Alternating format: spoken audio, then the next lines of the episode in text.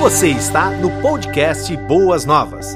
Hoje você irá ouvir uma mensagem que irá mudar a sua vida. Vença o desânimo com o pastor Alípio Coutinho. Falar sobre ânimo ou desânimo tem muito a ver, eh, eu acho que com todas as gerações, com todas as pessoas. É por isso que a, a Bíblia é repleta da palavra tem bom ânimo.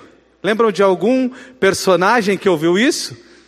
Eu sei, você vai falar Josué, é isso? Mas só ele? A Bíblia é repleta do tema tem de bom ânimo. Jesus, por muitas vezes, repetiu essa palavra. E na verdade, a cada geração que passa, vê se você concorda comigo, está cada vez mais difícil manter o ânimo firme. Concorda comigo ou não? Veja que as situações que eram para melhorar estão piorando. Temos hoje um grande número de cristãos, de evangélicos, mas um grande número de bandidos, ladrões, corruptos. Estranho isso, não é verdade? Temos hoje, talvez, uma situação uh, financeira um pouco melhor do que no passado, conseguimos encontrar tecnologia e conseguimos nos alimentar melhor, talvez, mas cada vez mais a nossa geração sente falta de alguma coisa, concorda comigo? Parece que as gerações passadas eram mais saciadas. Estou errado? Concorda? Está comigo na mesma página? Índice de violência aumenta. Esses dias, numa única semana no Rio de Janeiro, três jovens morreram por bala perdida. Quem acompanhou isso? Foi semana passada ou retrasada. Uh, as pessoas mais otimistas, não os mais pessimistas, prestem atenção no que eu estou dizendo. Os mais otimistas estão dizendo que 70% das profissões que existem hoje não vão existir mais daqui 20 anos. E aí? Como é que a gente faz? Você quer estar trabalhando daqui a 20 anos ainda, amém? Como eu quer? 70% das profissões que existem hoje não vão existir. O que você vai fazer da sua vida? Uh, a gente também vê a situação do nosso país. Alguns dizem de forma otimista que as coisas estão melhorando. Eu não sei se eu consigo ver isso. Eu trabalhei há pouco tempo, vocês sabem, numa instituição que na Junta de Missões Mundiais em que é, eu uh, costumei acompanhar o dólar, porque as remessas de recursos financeiros, de ofertas, são enviadas para o mundo em dólar. E hoje, sabe quanto foi o dólar? Quem acompanhou aí? R$ 4,15. Quando eu vejo isso, eu fico pensando, aí nossos missionários. A junta mandou esse mesmo número de missionários que ela tem hoje para o campo, há quatro anos atrás, quando o dólar era dois e pouquinho. Eu não sei que milagre ela precisa fazer. Mas tantas coisas vão abatendo o nosso coração, os nãos da vida, as dificuldades, as doenças. E nas áreas de relacionamento, hein? Quem nunca foi traído ou ferido, que atire a primeira pedra. Nos relacionamentos também a gente se decepciona, não é verdade? Concordam comigo? Quem, quem nunca? E todas essas coisas vão entrando no nosso coração e na nossa vida. E quando eu tenho o desafio essa noite de falar sobre bom ânimo, eu tenho vontade de sair correndo, viu, meus irmãos? Eu quero confessar para vocês. Tenho vontade de orar e falar assim: Deus, faz tua obra aqui. Porque é de fato um desafio muito grande. Mas eu queria encarar com você, olhando para a palavra de Deus o Deus que tem ânimo para nos dar, o Deus que tem poder para restaurar o nosso ânimo. É para Ele que nós vamos orar, olhar, para a palavra dele que nós vamos olhar nesta noite. Abra sua Bíblia e deixa ela aberta, que nós vamos usar bastante a Bíblia hoje. Em Isaías, capítulo 40. Isaías, capítulo 40. A partir do versículo 1. Isaías 40, a partir do versículo 1. Você que está nos acompanhando na internet também abra sua Bíblia, por favor, viu? Pode acessar, mas acompanhe com a gente. Diz assim: Consolai, consolai o meu povo, diz o vosso Deus. Falai ao coração de Jerusalém, bradai-lhe que já é fim do tempo da sua milícia, que a sua iniquidade está perdoada e que já recebeu em dobro das mãos do Senhor por todos os seus pecados. Vós que clama no deserto, preparai o caminho do Senhor, endireitai no ermo, vereda ao nosso Deus. Todo vale será aterrado e nivelado, todos os montes e outeiros. O que é tortuoso será retificado, e os lugares escambrosos aplanados.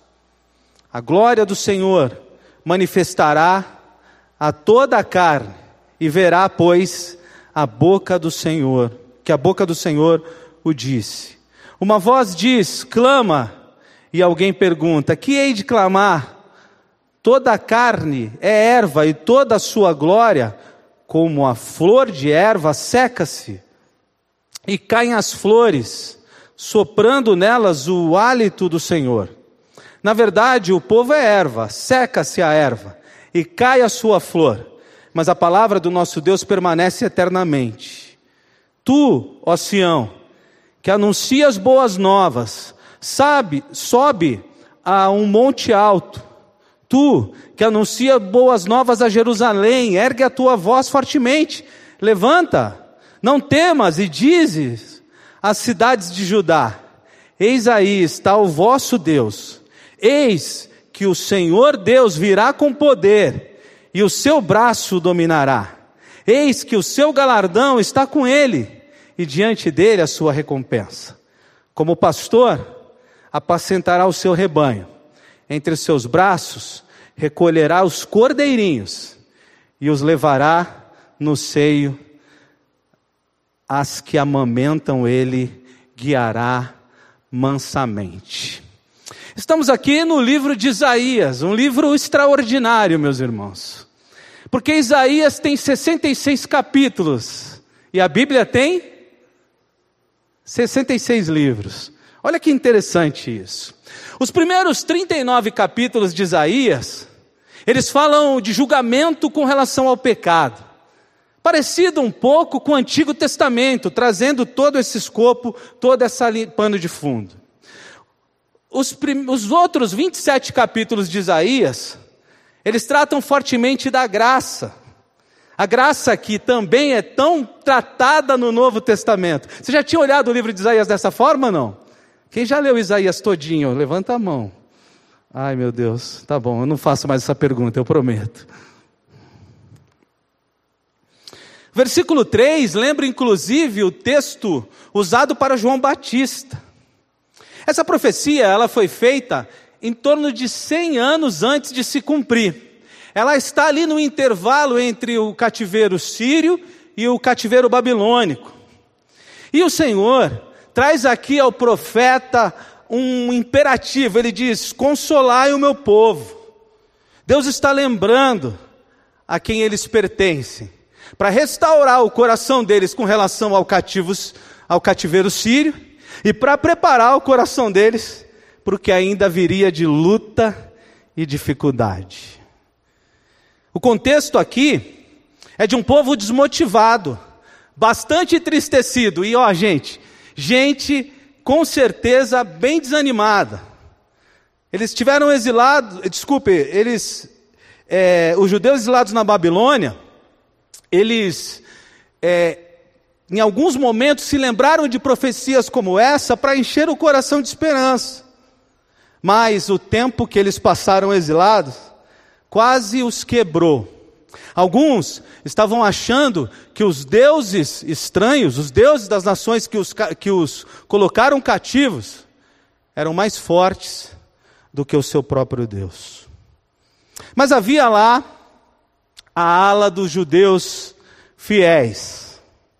E esses continuavam fortemente dizendo: nos animemos, confiemos no Senhor, vamos buscá-lo, vamos continuar fugindo dos pecados e sendo a nação de Deus. Em linhas gerais, alguns estavam sem esperança, sem identidade, sem objetivos, sem laços, sem conseguir realizar nada, sem relacionamento com Deus. Mas também tinha aquele povo que estava perseverante em meio a tudo isso. Antes de entrar firme no texto, eu queria perguntar como você está. Qual é o seu caso? Anda exausto, desanimado, cansado? Anda olhando para as dificuldades e pensando, ai de mim? Anda passando lutas e o choro faz parte do seu dia, não tem ânimo para nada, não vê perspectiva, ou como aquele grupo pequeno de judeu, ainda que as lutas aconteçam, como disse Abacuque, ainda que a figueira não floresça, você tem que ter mantido o seu coração consolado, firme diante do Senhor.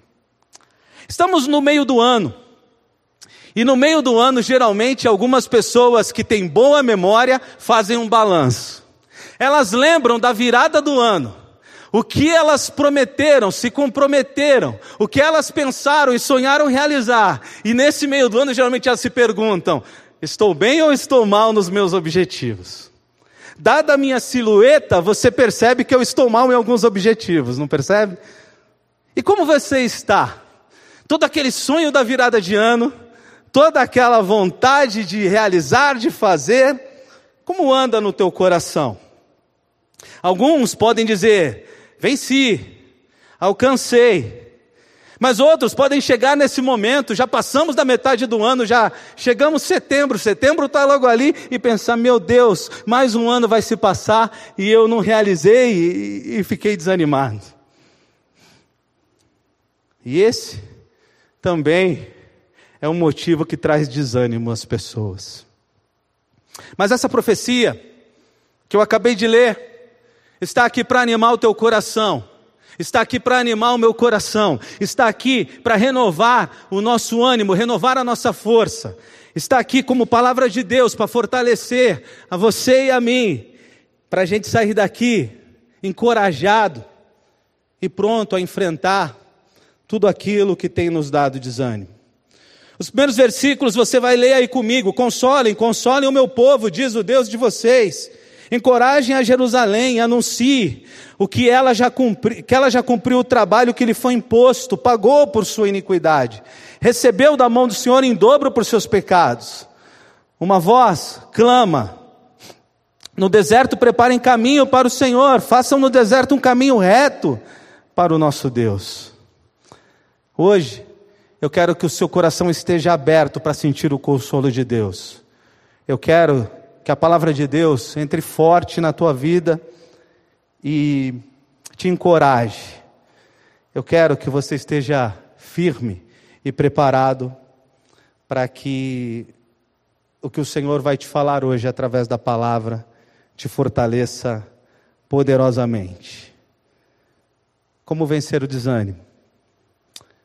Vencer o desânimo, lembrando de algumas verdades que vou citar aqui, extraída do texto.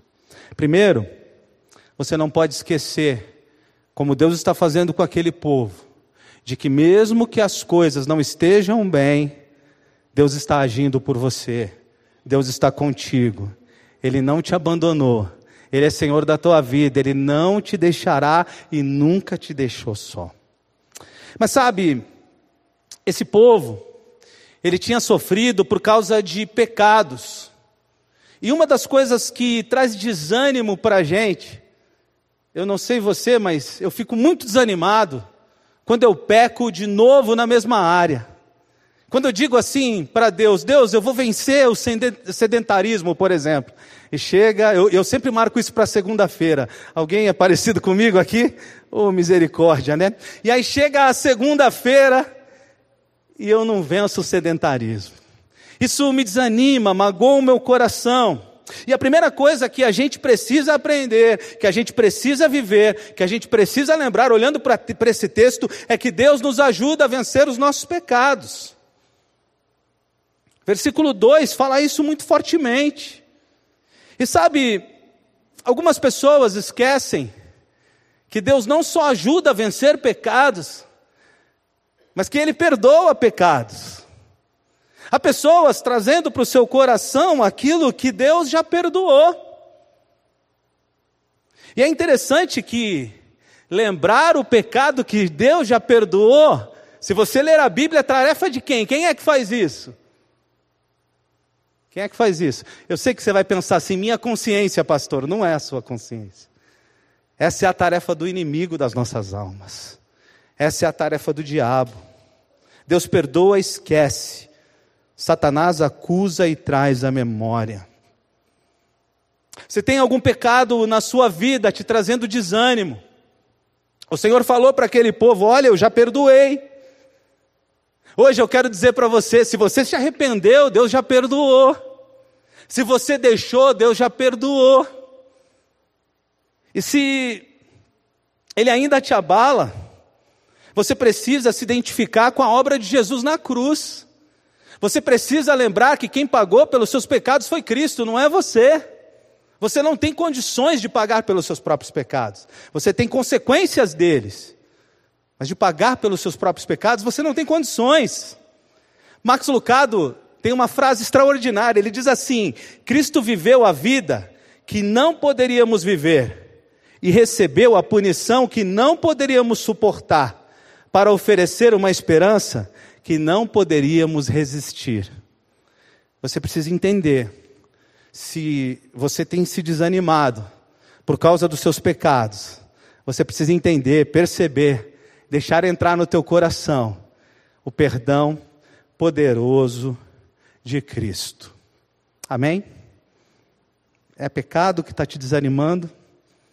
Confesse, deixe e sinta-se perdoado. É o processo.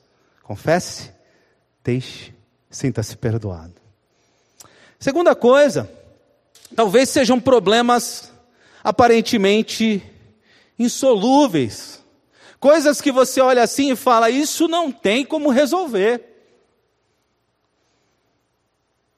Olha o que o texto de Isaías diz para a gente no versículo 4: Todos os vales serão levantados, todos os montes e colinas serão aplanados, os terrenos acidentados se tornarão planos, as escarpas serão niveladas. Deus está falando de coisas que aqueles homens não tinham tecnologia para resolver. Deus está falando de coisas que aqueles homens não conseguiam fazer. Quais são as situações na sua vida que você ainda não conseguiu resolver? A primeira coisa que você tem que perguntar para um problema que você não conseguiu resolver é o seguinte: eu já fiz tudo o que eu podia para resolver? Porque, sabe o que eu vejo pessoas fazendo, meus irmãos? Falando assim, eu vou deixar isso quietinho e o tempo vai resolver. Alguém já disse isso aqui? Igual eu brinco lá com os adolescentes, amém ou misericórdia? O tempo não resolve nada.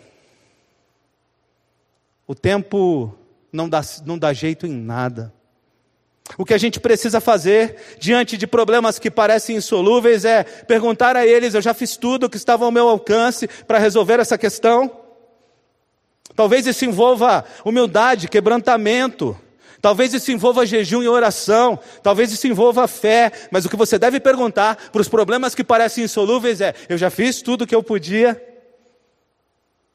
Se você já fez tudo o que você podia, o que você precisa fazer agora? Quem me ajuda? Quem me ajuda? Confiar em Deus. Se já saiu do alcance das suas mãos, Entrega para Ele. Irmãos, eu, eu sofro muito com a doença do meu filho Samuel? Quase sempre, quase sempre eu me pego prostrado diante do Senhor e chorando com aquela situação. O Samuel tem uma doença autoimune, quem não sabe, uma dermatite atópica. Na verdade, eu falei sofro, eu quero mudar a expressão. Eu sofria. Até o dia em que eu lembrei de que, com relação à situação dele, o que eu preciso é procurar a medicina até o último limite. E isso já foi feito. Agora, eu preciso confiar que Deus está cuidando disso. Eu preciso acreditar que está na mão dele. E que todas as coisas cooperam para o bem daqueles que amam a Deus. E eu amo a Deus. E agora o meu coração precisa ficar tranquilo de que aquilo que eu não consigo resolver, se Deus quiser, se for da vontade de Deus, ele irá resolver. E se não for da vontade dele, nós precisamos crescer com isso, aprender com isso e nos fortalecer com isso. É assim que funciona. Sabe, irmãos, eu gosto daquela cena em que Jesus vai ressuscitar Lázaro. Aquela cena é extraordinária para mim. Ele chega na frente daquela sepultura e a Bíblia diz que tinha lá uma grande pedra. E Deus, em Jesus, tem e tinha poder para dizer assim: pedra, sai daí. Não tem? Não tinha poder para fazer isso? Quem crê? Mas ele não faz isso. Ele fala para os homens retirarem a pedra. E depois ele vai lá e ressuscita Lázaro. Porque aquilo que a gente pode fazer Deus deixa para a gente. E Ele vai agir, geralmente, naquilo que a gente não pode fazer. Consegue entender isso, meus irmãos? Então, é um problema insolúvel. Faça tudo o que você pode. Você já fez tudo o que você pode? Entrega para o Senhor. Confie em Deus. Tira isso do teu coração. Não deixa isso tirar o teu bom ânimo. A terceira coisa que nós precisamos fazer é lembrar que Ele nos protege. Ora, o desânimo muitas vezes tem a ver com as lutas que enfrentamos, com os sofrimentos, com as dificuldades. Mas será que esquecemos que temos um paizinho querido? Será que esquecemos que temos um protetor? Será que esquecemos que o Deus poderoso está conosco? Será que esquecemos que Ele tem poder para nos cuidar e suprir? Será que a nossa geração é, começou a imaginar que as mãos de Deus estão encolhidas? Para que a gente tenha ânimo. A gente deve lembrar quem é o nosso Deus e que Ele nos protege e nos supre abundantemente. Não podemos esquecer isso, meus irmãos. Não podemos esquecer essa verdade de jeito nenhum. E olha aí o versículo 11, que forte. Como pastor, ele cuida do seu rebanho com o braço, ajunta os cordeirinhos e os carrega no colo. Está falando do seu povo, está falando de mim e de você. Conduz com cuidado as ovelhas que amamentam suas crias. Nesse texto, eu fico pensando que lindo Deus tratando mais uma vez o povo como ovelhas. Eu não sei se eu já contei aqui para vocês, eu sei que eu contei lá no artesanato, aqui eu não me lembro, que eu comprei um livro sobre criação de ovelhas. Eu já contei isso aqui? Não contei. Eu li como se eu fosse um criador de ovelhas. Porque eu fiz uma série de pregações no Salmo 23. E aí eu falei, eu preciso entender como é esse bichinho. Por que, que a Bíblia fala tanto desse bichinho? Por que, que ovelha está sempre nas comparações do relacionamento pastor, ovelha, Deus, pessoas, o que tinha a ver? E a ovelha, meus irmãos, ela é interessante. Ela é o bicho mais medroso da face da terra. Parece contigo, amém? Parece comigo? ela não sabe se defender. Ela não corre, porque a lã deixa ela pesada. Ela não tem garra, ela não tem, ela não dá coice. ela não morde. A ovelha é o animal mais inofensivo da parte da terra, sendo mais inofensivo, é o mais vulnerável. E Deus, então, quando fala que nós somos ovelhas, Ele está contemplando a nossa vulnerabilidade. É interessante isso demais. Ele vê a nossa fragilidade. E talvez você seja todo fortão, toda fortuna, toda séria aí por fora, mas internamente as suas fragilidades também são conhecidas por Deus. Eu lembro do meu pai, o dia que eu me machuquei bem sério mesmo, e meu pai falou assim: faz cara de forte, homem não chora. E aquele dia eu descobri o que é a expressão chorar por dentro. Às vezes a gente chora por dentro. Ovelha, nessa comparação, Deus coloca, traz esse, esse tema aqui de novo, como no Salmo 23 e outros tantos momentos na Bíblia, porque é um animal que precisa ser conduzido, é um animal que requer cuidado integral. Coitado de pastor, olha, meus irmãos, se tivesse CLT, onde tem pastor e ovelha, não ia dar certo, porque pastor trabalha 24 horas, ele cuida, dorme no meio delas.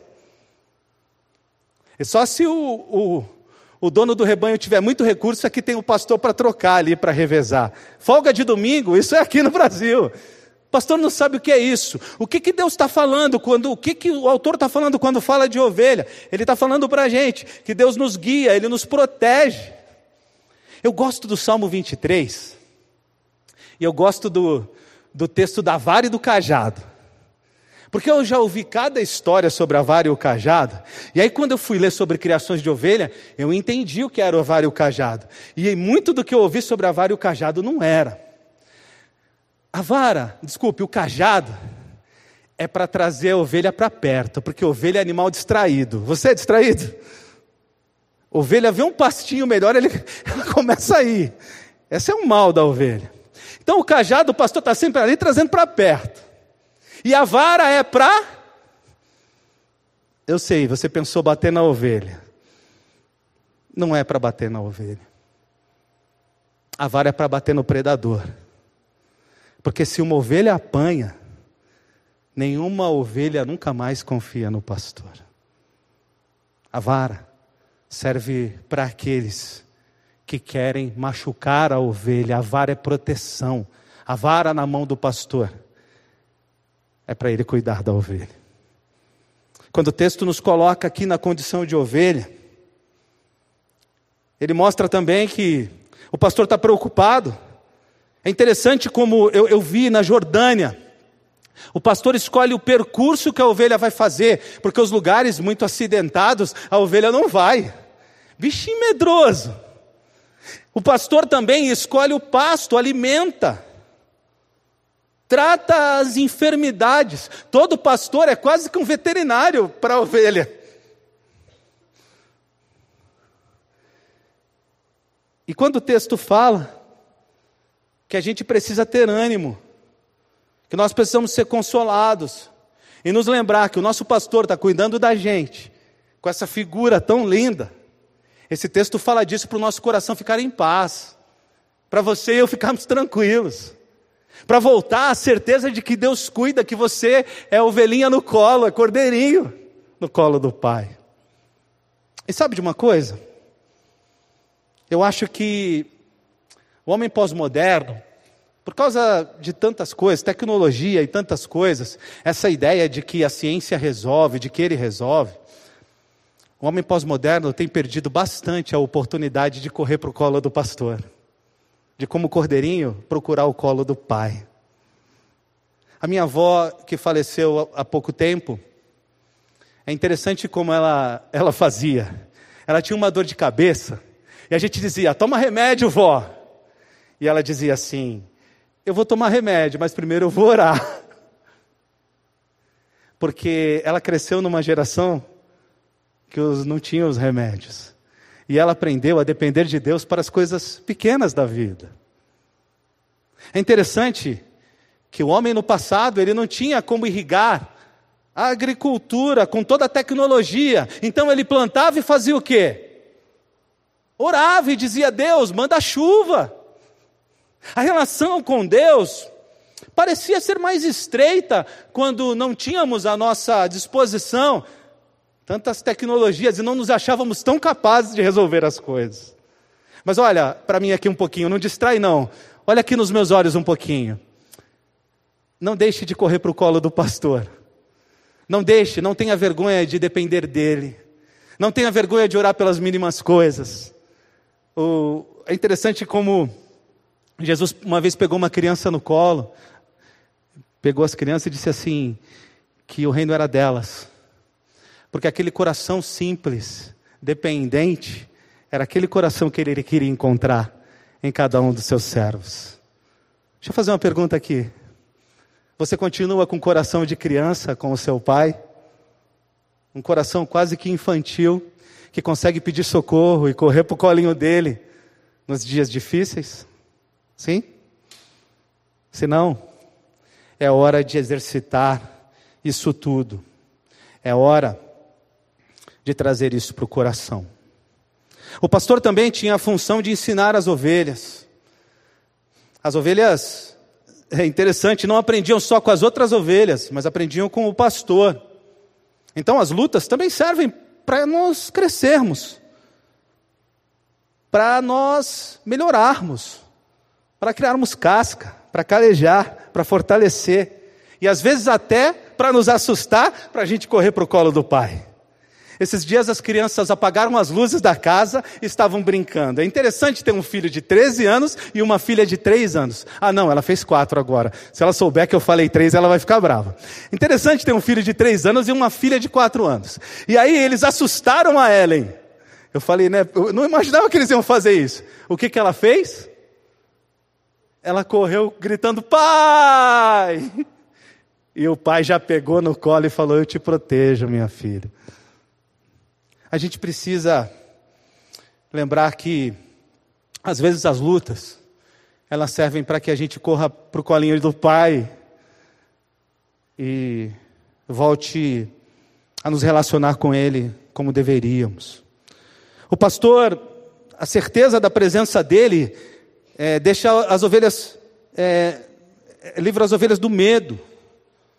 A presença do pastor supre todas as necessidades, protege contra todos os opositores. E é assim que a gente precisa cair. Quarta coisa, como vencer o desânimo? Rendendo-se completamente ao Senhor.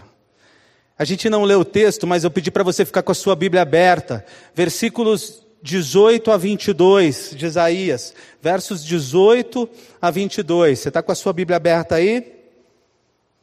Eu vou ler na tradução que está projetada.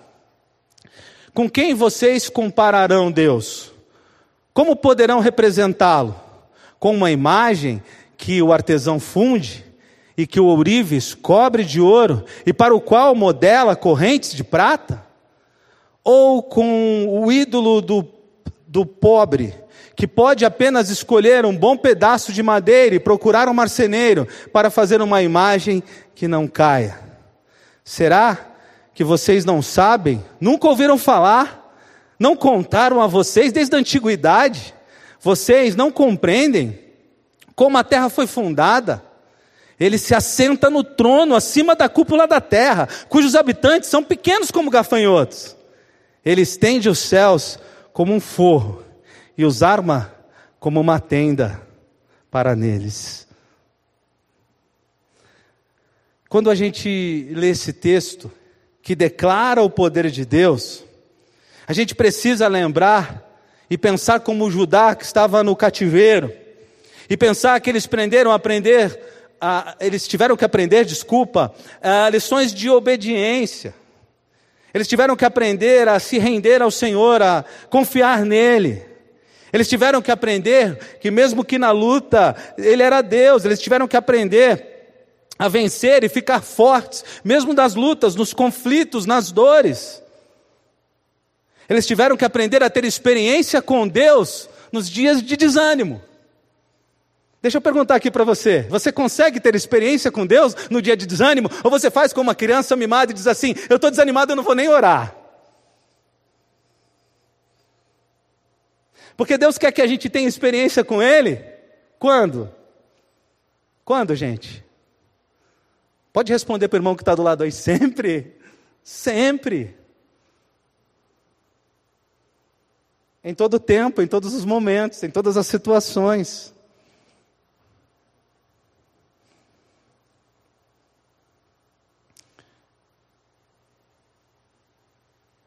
Talvez você precise aprender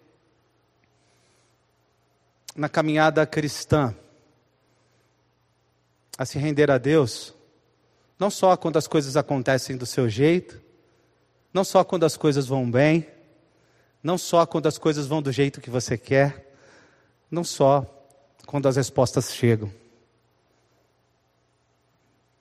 A gente mostra para Deus que a gente confia nele, quando ele rasga os nossos planos, quando ele diz assim, não vai ser do seu jeito, quando ele diz assim, olha, esquece a forma como você quer e como você está pensando.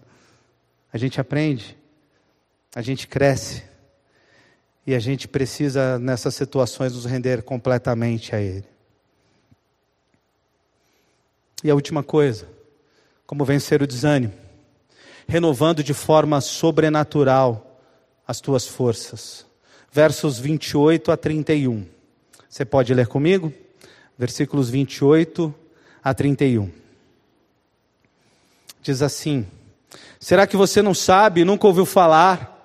O Senhor é o Deus eterno, o Criador de toda a terra. Ele não se cansa nem fica exausto. Sua sabedoria é insondável. Ele fortalece o cansado, dá grande vigor ao que está sem força. Até os jovens, isso mesmo, irmãos, os jovens se cansam e ficam exaustos, e os moços tropeçam e caem. Mas aqueles que esperam no Senhor renovam as suas forças, voam alto como a águia, correm e não ficam exaustos, andam e não se cansam. O texto está falando para aquelas pessoas que tinham perdido ânimo em toda a luta e todo o cativeiro, de que Deus iria restaurar de forma sobrenatural o coração delas. O Senhor ia renovar a vida daquelas pessoas. A profecia, ela aponta que até os jovens se cansam, ficam exaustos, os moços tropeçam, caem. Porque a vida, de fato, ela cansa o adulto, ela cansa o idoso, ela cansa o jovem. Já viu o jovem desanimado? Você tem um lá na sua casa, olha, não faz sinal não, porque está sendo transmitido. Então os jovens, os adolescentes, as crianças se cansam, desanimam. Mas a profecia também aponta que Deus tem poder para renovar quem? Todos, o que o buscam o que se prostram a Ele. É possível receber, através de um texto desse, tão lindo, o renovo que vem do Senhor, as forças, é, preciso, é, é possível sentir de novo as forças se renovando. Os judeus estavam no limite, sem força, mas estavam sendo lembrados aqui que Deus era poderoso para restaurar o coração, as forças e o ânimo deles. E de fato eu não gostaria de ver gente desanimada nos próximos anos, depois de a, a atenção especial que demos a um texto desse. Esse Deus que renova as forças, Ele está aqui. F.F. Bruce diz: o Deus onipotente agora oferece ao seu povo deprimido e desesperado no exílio a força que eles precisam. F.F. Bruce é um comentarista bíblico. Ele está dizendo a respeito desse texto que eles estão ali recebendo das mãos do Senhor força para continuar toque de Deus para se fortalecer. Deus está dizendo claramente para aquele povo: levantem, vamos embora. Vamos caminhar, continuem, restaurem as forças de vocês, porque eu, Deus poderoso, tenho ânimo para entregar para vocês. Os que esperam no Senhor encontram forças sobrenaturais, além de sua expectativa. O exército brasileiro desenvolveu um estudo sobre uma força chamada Shivunk. Quem já ouviu falar? Shivunk. Quando a sua força esgota totalmente, o seu corpo tira a força de tudo quanto é lugar e traz mais 30% de força. E eu experimentei isso. Eu fiz um treinamento no exército de uma marcha de 42 quilômetros. O que é uma marcha? É uma caminhada de 42 quilômetros. Tem um pessoal que corre 42 quilômetros, viu gente? Mas caminhada de 42 quilômetros não é mole. A gente saiu meia-noite e quando era sete da manhã que a gente começou a chegar. E o sono, as dificuldades, a fome, porque estava o tempo todo andando, a gente só tinha um cantil, a falta da água começou a apertar. E nos últimos dois quilômetros, o comandante olhou para a gente e falou: Vamos embora, agora a gente vai fazer correndo. Eu falei: Misericórdia, nem andando está dando. E naquele dia eu vi que é, isso era verdade. Muitos parece que renovaram. Alguns terminaram aqueles últimos dois quilômetros dizendo: Vamos correr mais, comandante. Vamos fazer de novo essa marcha. Apareceu, essa força veio. O exército diz que ela é verdadeira os coronéis, generais do Batalhão de Educação Física dizem que isso é científico. Mas essa força que nesta noite o Senhor te oferece, ela não é interna, ela é externa. É a força que vem da mão dele. É o poder que vem dele. É ele que quer erguer o seu coração. É ele que quer restaurar suas emoções. É Ele que quer tocar nos seus sonhos que ficaram para trás. É Ele que quer fortemente tocar na tua vida, para que você saia daqui diferente do que entrou.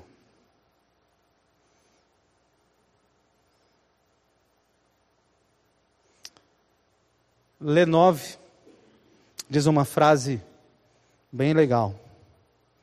Nenhuma grande vitória é possível sem que tenha sido precedida de pequenas vitórias sobre nós mesmos. Talvez o que você precise para receber esse renovo do Senhor. É vencer a si mesmo, é acreditar que o Senhor está aqui, querendo tocar na tua vida, é perceber a presença dEle, é vencer talvez a tua incredulidade, talvez vencer os teus medos, talvez vencer a, ideia de que você está sozinho. Talvez o seu maior inimigo seja você mesmo. Por isso, eu quero orar com você. E pedir que o Deus que renova o ânimo toque fortemente na tua vida essa noite faça algo sobrenatural. Sabe por quê? Porque esse sermão fez algo muito especial no meu coração. E quando a gente veio pregar alguma coisa que tocou no nosso coração, a gente fala disso com muita verdade e com muito temor. Esse texto eu li hoje mais de 20 vezes. E ele me lembrou quem é o meu Deus poderoso. Esse texto me lembrou que o desânimo não pode fazer parte da minha história e da minha vida. Esse texto me lembrou do meu pastor. Me lembrou de que eu preciso me sentir perdoado pelos meus pecados. Me lembrou de que Deus continua fazendo coisas sobrenaturais esse texto me lembrou. Me lembrou de um tempo ainda, quando eu estava lá no primeiro amor, que parecia que eu sentia Deus mais de perto. Como a gente vai deixando esfriar isso? Mas hoje esse texto me levou mais para pertinho dele. E eu queria que isso acontecesse com você também. Você ouviu o podcast Boas Novas? Nos siga no Instagram em arroba Igreja Boas Novas e se inscreva em nosso canal no YouTube. Até mais!